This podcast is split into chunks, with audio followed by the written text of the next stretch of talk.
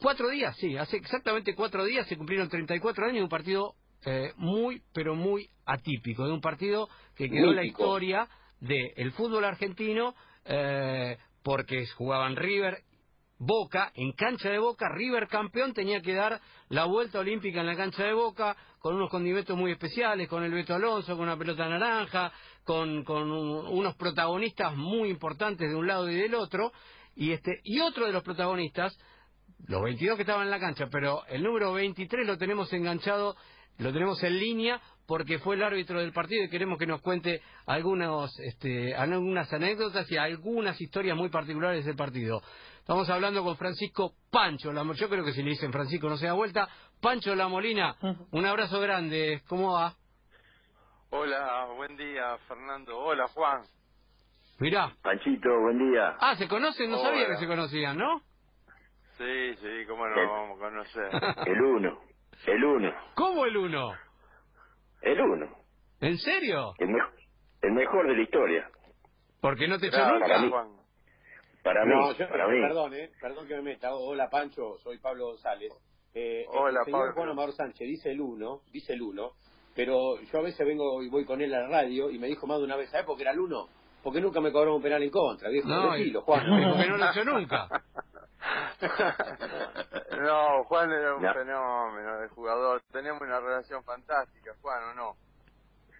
Excelente, por eso te, te digo lo que lo que sos, Pancho, no y te lo dije siempre, te lo decía dentro de la cancha, lo dije afuera, lo dije siempre, fue el, el árbitro más inteligente del fútbol argentino porque sabía poner límites y no no con tarjetas, sino el tipo se te arrimaba, te decía con los códigos nuestros, te decía basta, eh, dejate de joder y era basta, dejate de joder porque venía la roja, entonces eh, ya sabíamos lo que lo que él quería para para su su manera de, dirigir, este, era, era un respeto enorme que teníamos hacia Pancho. A ver eh, ahora ahora vamos, a cruzar vamos a cruzar ahora, vamos a cruzar algunas anécdotas y algunas historias seguramente este la Molina y este y Juancito pero primero, Pancho, queremos que nos cuentes un poco esto de, de lo que pasó en abril del 86, que vos fuiste el árbitro de ese partido, eh, en el que River ya era campeón, ¿sí? Y tenía que jugar en la cancha de Boca dos fechas antes del final, y mucho se hablaba de la vuelta olímpica que iba a dar River, que no la iba a dar, que, que se lo iban a permitir, algunas amenazas previas, este, apareció una pelota naranja, este, ¿Por qué se jugó con una pelota naranja? ¿Cómo lo viviste vos? Este, en un partido que terminó siendo histórico porque terminó con goles del Beto Alonso, 2 a 0 River, dando una casi una vuelta olímpica, si se quiere. Bueno, metiste un montón de preguntas juntas. ¿eh? Sí, vamos a la primera. ¿Por qué se jugó con pelota naranja? Primero. yo, yo largo. Eh, ¿Por qué se jugó con la pelota naranja? En ese momento eh, que proveían el balón era Gatic, Adidas en esa época, eh, que estaba Héctor Querido, que Juan se lo debe recordar con mucho cariño, y también Ángel Coreza, y bueno, como en esa época la costumbre era tirar muchísimos papelitos, eh, ellos tuvieron la idea de poner una pelota que contrastara contra el color de los papelitos, porque se perdía, la pelota era blanca, sí. se perdía con, con la gran cantidad de papelitos. Entonces, como preveían que en ese clásico, que fue muy especial, iban a tirar muchos papelitos, decidieron eh, crear una, una pelota igual, pero de color naranja. Hay alguno que cuenta, Pancho, que, que la idea también fue de, de Gatti que Hugo Gatti durante la semana se juntó con ellos y les dijo, ¿qué tal si ponemos una pelota naranja? Porque alguna vez él había jugado en la nieve en Rusia con una pelota naranja y entonces creyó que de esa manera podía contrastar. Eh, ¿Esto fue tan así? ¿Vos tenías que, además, autorizar a que se jugara con una pelota naranja? Sí, ellos hicieron la consulta fundamentalmente con los arqueros, en este caso el loco, eh, Gatti, eh, Claro que sí, los consultaron porque eran importantes los arqueros en, este tipo de circunstancias y, también consultaron al que iba a ser el, al que fui el árbitro. Yo fui cuando ya había sido designado y bueno, di mi opinión y por supuesto que tenés que terminar dando la, la autorización. ¿Y por qué se jugó el segundo tiempo con una pelota blanca? Porque si ustedes observan ya en el gol, en el primer gol del Beto, del cabezazo del gol de Beto, ya no había tantos papelitos dentro de la cancha, había mucho viento. Ah. Y el viento fue el que sacó prácticamente todos los papelitos de la cancha para un, para un sector. Y por eso fue el motivo que la pelota naranja se quedó en el vestuario y salimos con la pelota tradicional. ¿Y la pelota naranja se quedó en tu casa después? Y la pelota naranja yo pedí autorización a, a Ángel, a Coreza y me la llevé a mi casa. ¿Y la tenés en tu casa? ¿Sabés lo que vale, no? ¿Sabés lo que vale el paño? Esperá, esperá, esperá, esperá, no. esperá, esperá, esperá. ¿La tenés en tu casa? No, no la tengo en casa. ¿Dónde está? Eh. Esa, esa sí que vale, Juan, ¿eh? En una Eh, caja fuerte. No, te explico. Cuando cuando nos retiramos, cuando me retiré de- del arbitraje, eh, junto con Aníbal Jai y otros árbitros, River nos hizo un, un almuerzo ¿no? y nos y nos dio una plaqueta, nos despidió en un, en un almuerzo. Y yo se me ocurrió comentarle que tenía la pelota naranja. Eh, bueno, eh, por supuesto que los dirigentes de esa época, que estaba Jorge Arias entre los dirigentes, eh, me, me pidieron si la podía donar al club, a River, y Al museo. con mucho al museo, que en esa época no era museo, en esa época estaban las vitrinas, ¿te acordás cuando entrabas en el hall central? Claro, claro. Que, estaban las vitrinas. Bueno, Sí, la pelota naranja la doné, estuvo muchos años ahí y ahora sé que está en el museo y me parece que era el lugar indicado donde tenía que estar. Qué grande. El que está hablando con nosotros es Pancho la Molina, que fue árbitro del partido. Yo le contaba a los chicos, Fernando se contaba que había hablado con vos y que teníamos la posibilidad telefónica de, de- de charlar eh, hoy en el programa. Le contaba que ayer me desvelé a las 3 de la mañana con todo esto que nos pasa en la pandemia y terminé viendo el partido completo, Pancho. Ahora, ¿qué, qué nombrecitos tenías que bancarte ahí, eh? Te reclamaban todo. En un momento, en el primer tiempo, no sé si vos te acordás, Alejandro Montenegro pega un patadón, van todo de boca a pedirte expulsión, lo terminás rajando en el segundo tiempo. Te hablaba Ruggeri, te hablaba Pasucci, te hablaba Higuaín, te hablaba el Tolo Gallego. Qué nombrecito que había para dirigir en la década de, de- de- del 80, Pancho, ¿eh? No, terrible. Aparte, la diferencia de esa época a esta, que en esa época eran jugadores eh, más hombres, más grandes, Claro, de edad. Claro.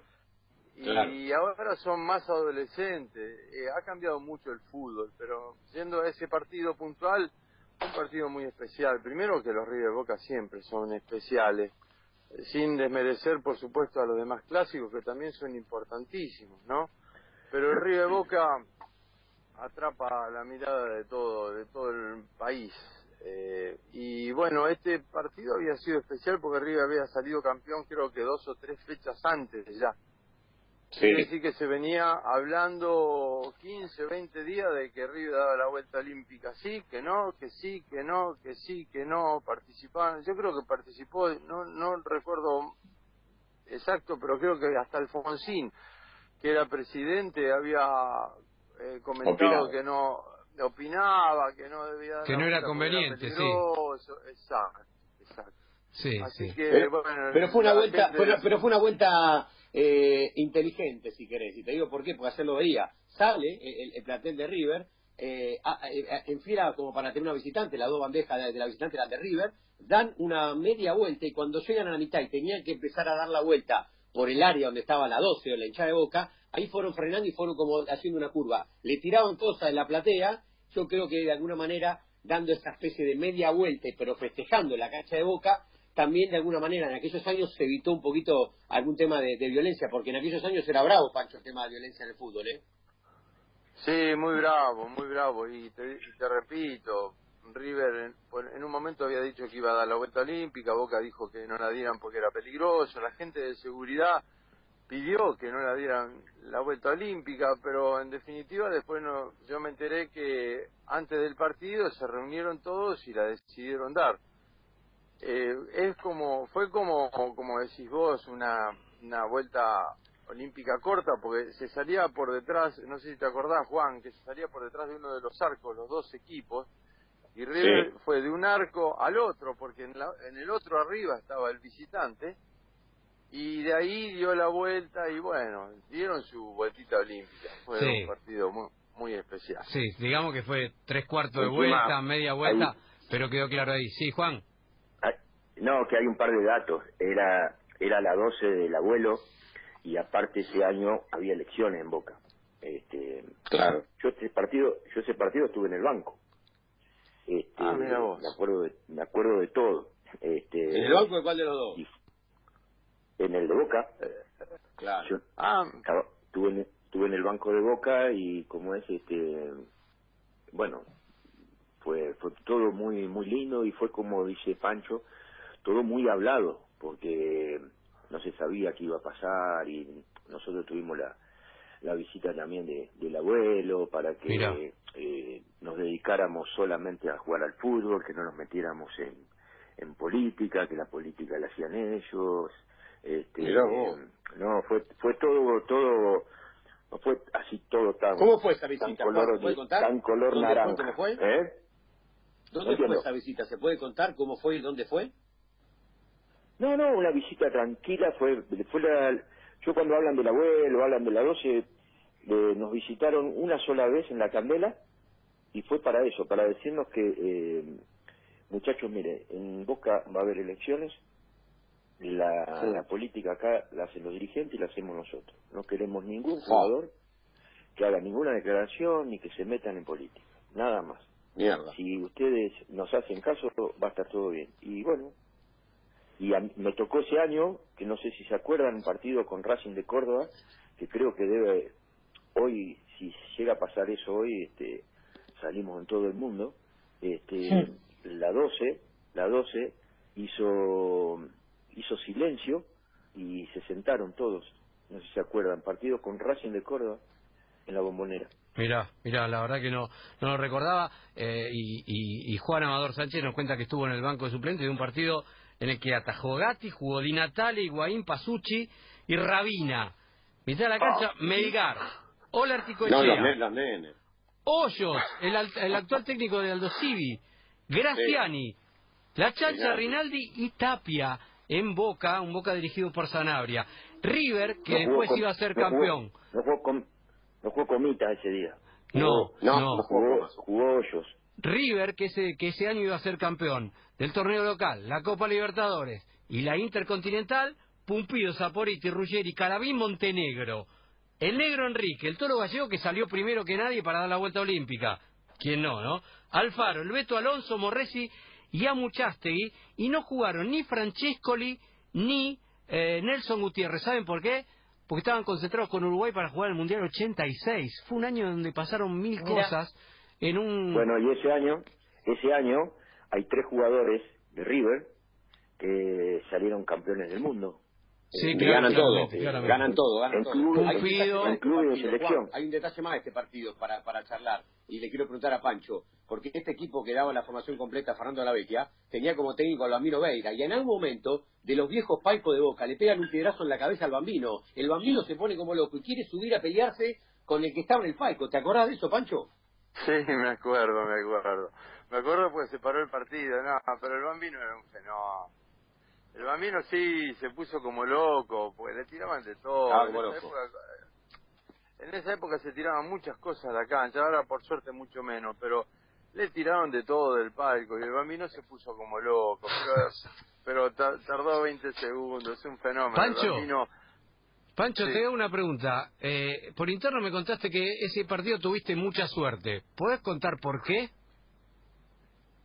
Sí, cómo no. Eh, porque eh, en el segundo gol de, River, el tiro libre del Beto, que mete la mano Pasucci, yo no lo había visto.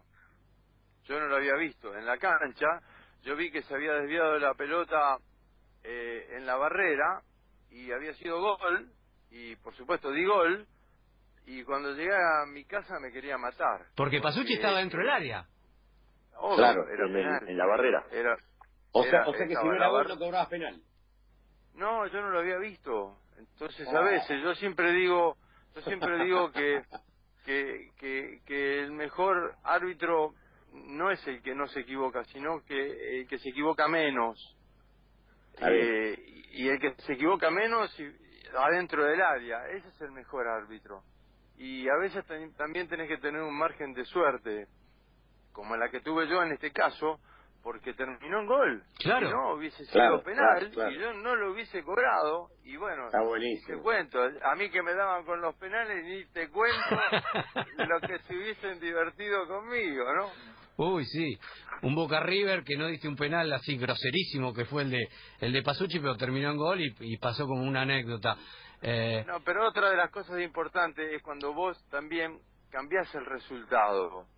En este caso es verdad, hubiese sido anecdótico porque hubiese terminado 1 a 0, pero siempre ganando River. El problema de, de los árbitros cuando tienen errores es que cuando cambian los resultados ese es el problema. Sí, es verdad. Sí, absolutamente.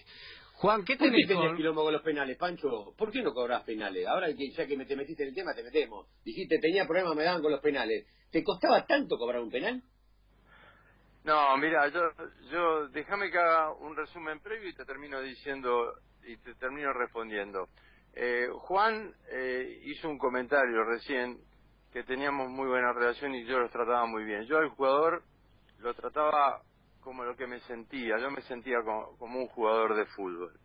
Yo siempre amé el fútbol, lo jugué, jugué en la primera de Tigre y me sentía jugador vestido de árbitro, pero me sentía jugador. Entonces yo respetaba muchísimo el jugador y lo entendía y, trataba de, de, por supuesto, marcar la distancia entre un árbitro y un jugador, pero siempre respetándolo. Es, esa era mi consigna. Y, y yo era defensor, como Juan, pero era un poquito más, más no violento, tenía una forma de jugar que era media, medio áspero. Entonces para mí el penal tenía que ser una jugada muy clara, muy clara. Claro. Era, era la sanción máxima dentro del fútbol. Para mí el penal no podía ser un penalcito, tenía que ser un penal. Entonces, Mm. entonces eso me llevaba a que a veces había faltas menores que, que para mí no llegaban a, a- a convencerme de que tenía que cobrar un penal. Está claro, está claro. Eh, Juan, dame una anécdota compartida con, con Pancho porque dice que tiene una gran relación, pero nosotros necesitamos algún testimonio, alguna historia de esta relación este, que, supieron tener adentro de la cancha.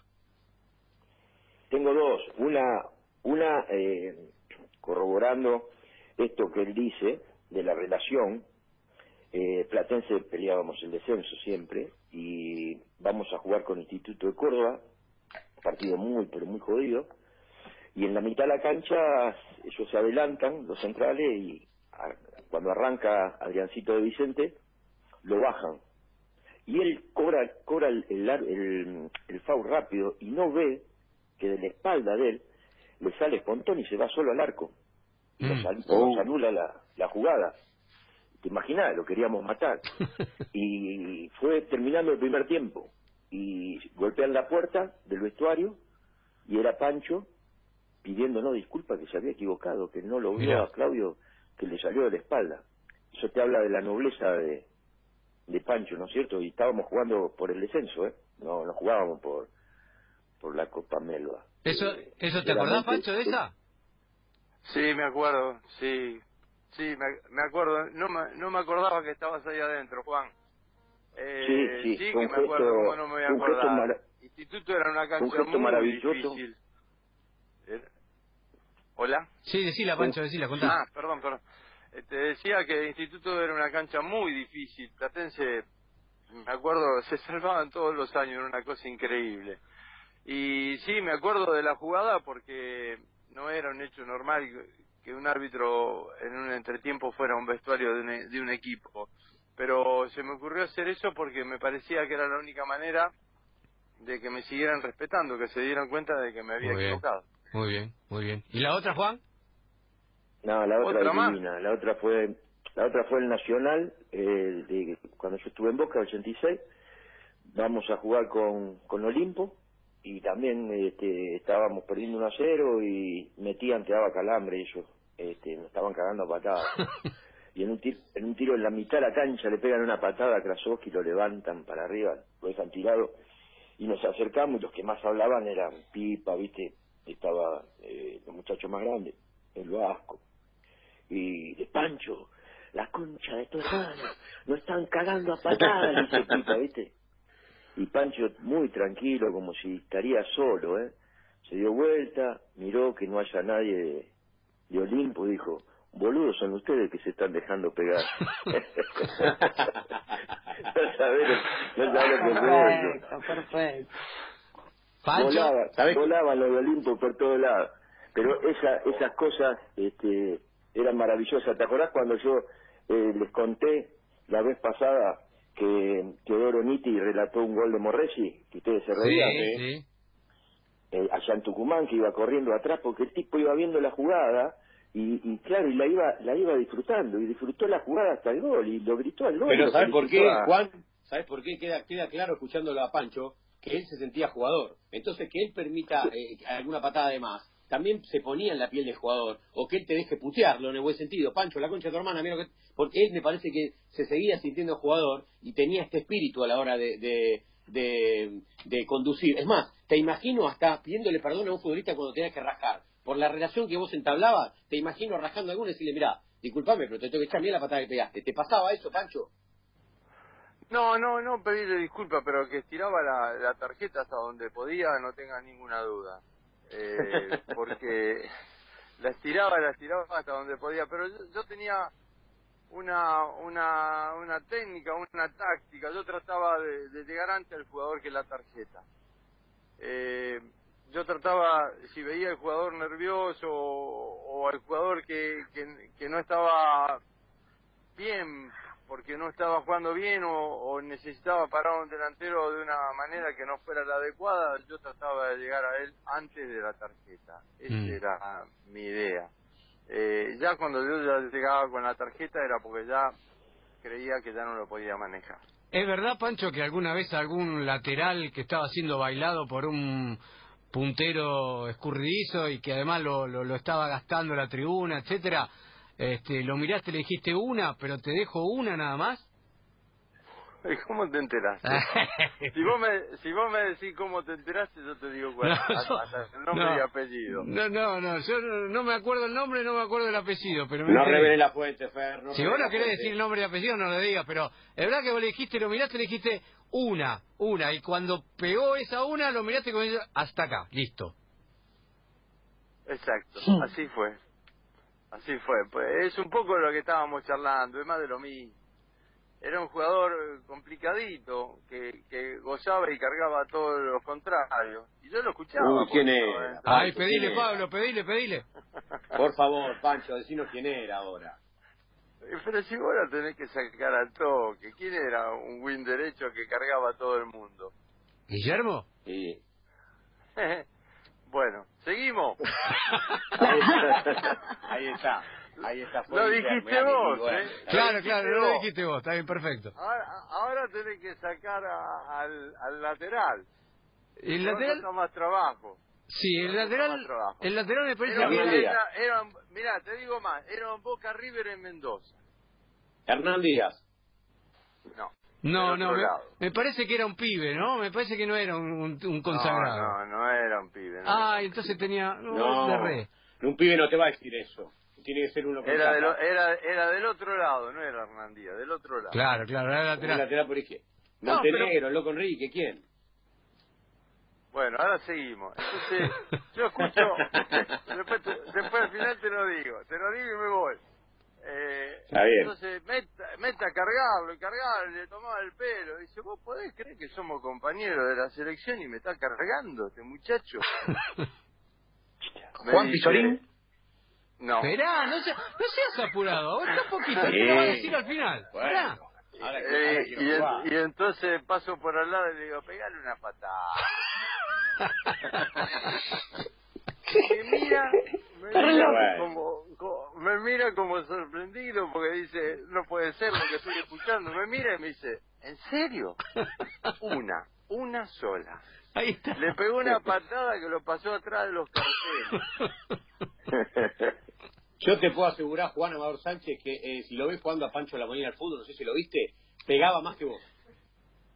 ¿Y cómo no lo voy a ver? No, no, y lo no es conozco. para tanto.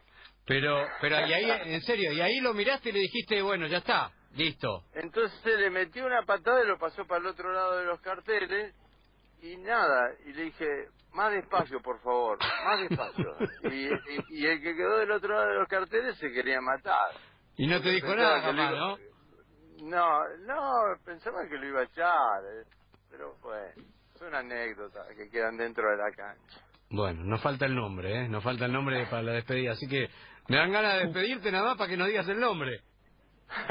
no, después te lo, te lo digo ahora. Era Berizzo.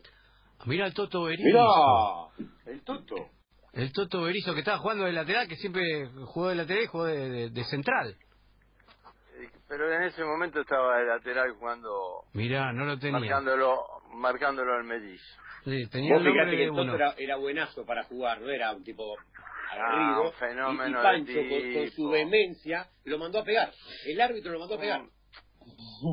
Era, era, era un tipazo. Aparte, vos sabías que le podías decir eso. Claro. Había jugadores que, que en esa época, por ejemplo, venía Blas Junta, te daba la mano que te la trituraba.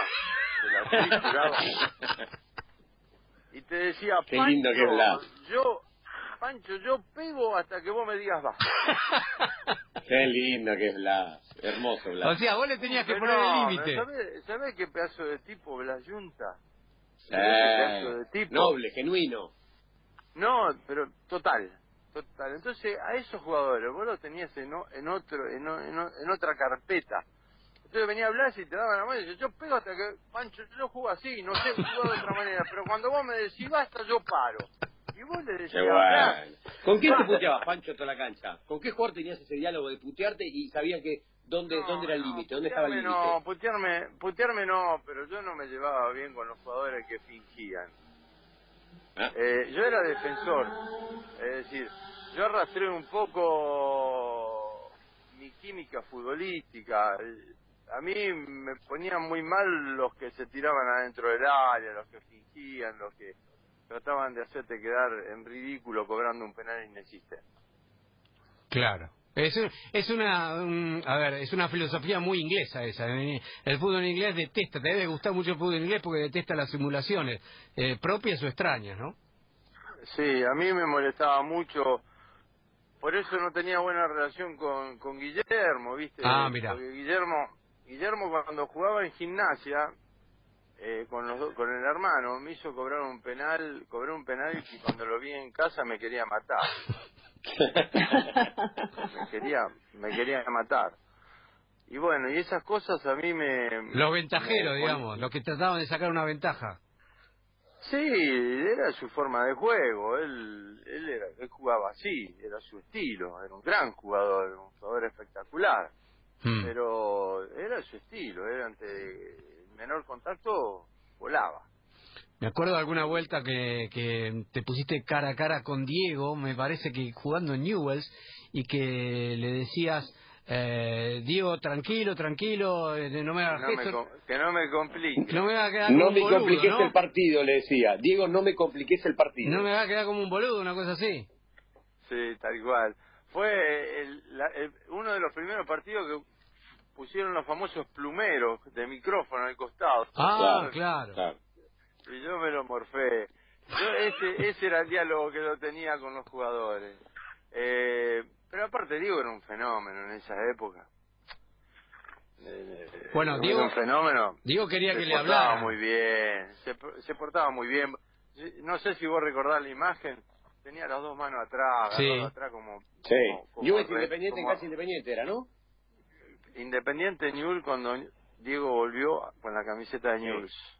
Sí. Que tiró una rabona frente a Islas. Ese día fue. Exacta, exactamente. Pero Diego era muy correcto, te repito, tenía las dos manos atrás, eh, con la cabeza agacha, escuchando lo que yo le decía. Era muy respetuoso. Por eso se llevaba bien con alguien que le hablaba como La Molina y, con, y se llevaba muy mal con alguien que no le hablaba como Castrilli, ¿no? Sí, tuvo un problema después con Javier, sí, me acuerdo. Me acuerdo de ese partido, creo que fue un Vélez Boca. Me acuerdo, me Y- acuerdo. Y, y te acordás que en esa época también, se, se- así como era River Boca, era La Molina Castrilli. Eh, la Molina el estricto, eh, perdón, el Castrilli el estricto, Castrilli, Castrilli el este el, que casi no hablaba, sino que sancionaba, el que iba reglamentarista a la ultranza, y vos por el otro lado. Sí, eran dos estilos claramente diferentes, por lo que yo te digo, y porque Javier era diferente, y aparte del periodismo, había nacido mucho periodismo deportivo, eh, eh, se pasaban todo el día también hablando y comparando y eso hizo, armó una polémica que, que en definitiva existía porque éramos dos estilos de arbitraje totalmente diferentes. Pero bueno. Perdón, Pancho, a ver si a ver si me falla la memoria. ¿Vos fuiste también el árbitro del famoso partido de Seguro Le Habana entre Boca y Colón? ¿Torresani y Maradona? Uy, ¿vos también? ¿En serio? Ah, ¿subiste todo? vos, ¿no? Y era mi, era mi mejor época. Yo te explico, cuando los árbitros tienen, tienen, tienen eh, épocas, cuando te hacen tu mejor momento, en sí, tu plenitud, es, como que te dan los mejores partidos. Y, y ese debut de Maradona de Boca eh, lo dirigí también yo. Pero ahí me equivoqué mal. Ahí me equivoqué mal. Porque si ustedes recuerdan la jugada, eh, todo el Bolonqui arranca con una plancha de canigia que se tiró con las dos patas para adelante mal. Para bajarlo. Y, y, y, yo lo amonesto. Eh, quedó ah, era para echarlo. quedó una sensación de injusticia importante. Por eso te decía que, viste, todos los árbitros nos equivocamos. Yo con, en esa en esa jugada me quedé con una sensación de injusticia porque el que estaba mirando vio que que Canigia tiró una patada voladora y, y se fue expulsado Torresani. Claro. Sí, pero, pero me acuerdo de la frase de Diego, por eso me acordé. Diego decía, preguntale a la ah, Molina si yo en algún momento dije que lo echa a Torresani. ¿Te acordás que Diego no, dijo eso? porque, porque la historia fue así. Canigia se tira con la plancha, para mí era naranja, ¿viste? ¿viste? Yo te repito, para mí tenía que terminar de convencerme. No me terminó de convencer. Era, era naranja el color de la tarjeta. Digo, bueno, amonestado. Se arma un tumulto y viene Torizani y me putea. Ah. Sí. Y me dice, eh, con el la puta Entonces lo he hecho a Torresani, porque me claro. Pues yo eh, tenía un diálogo con los jugadores, pero no permitía que me insultaran.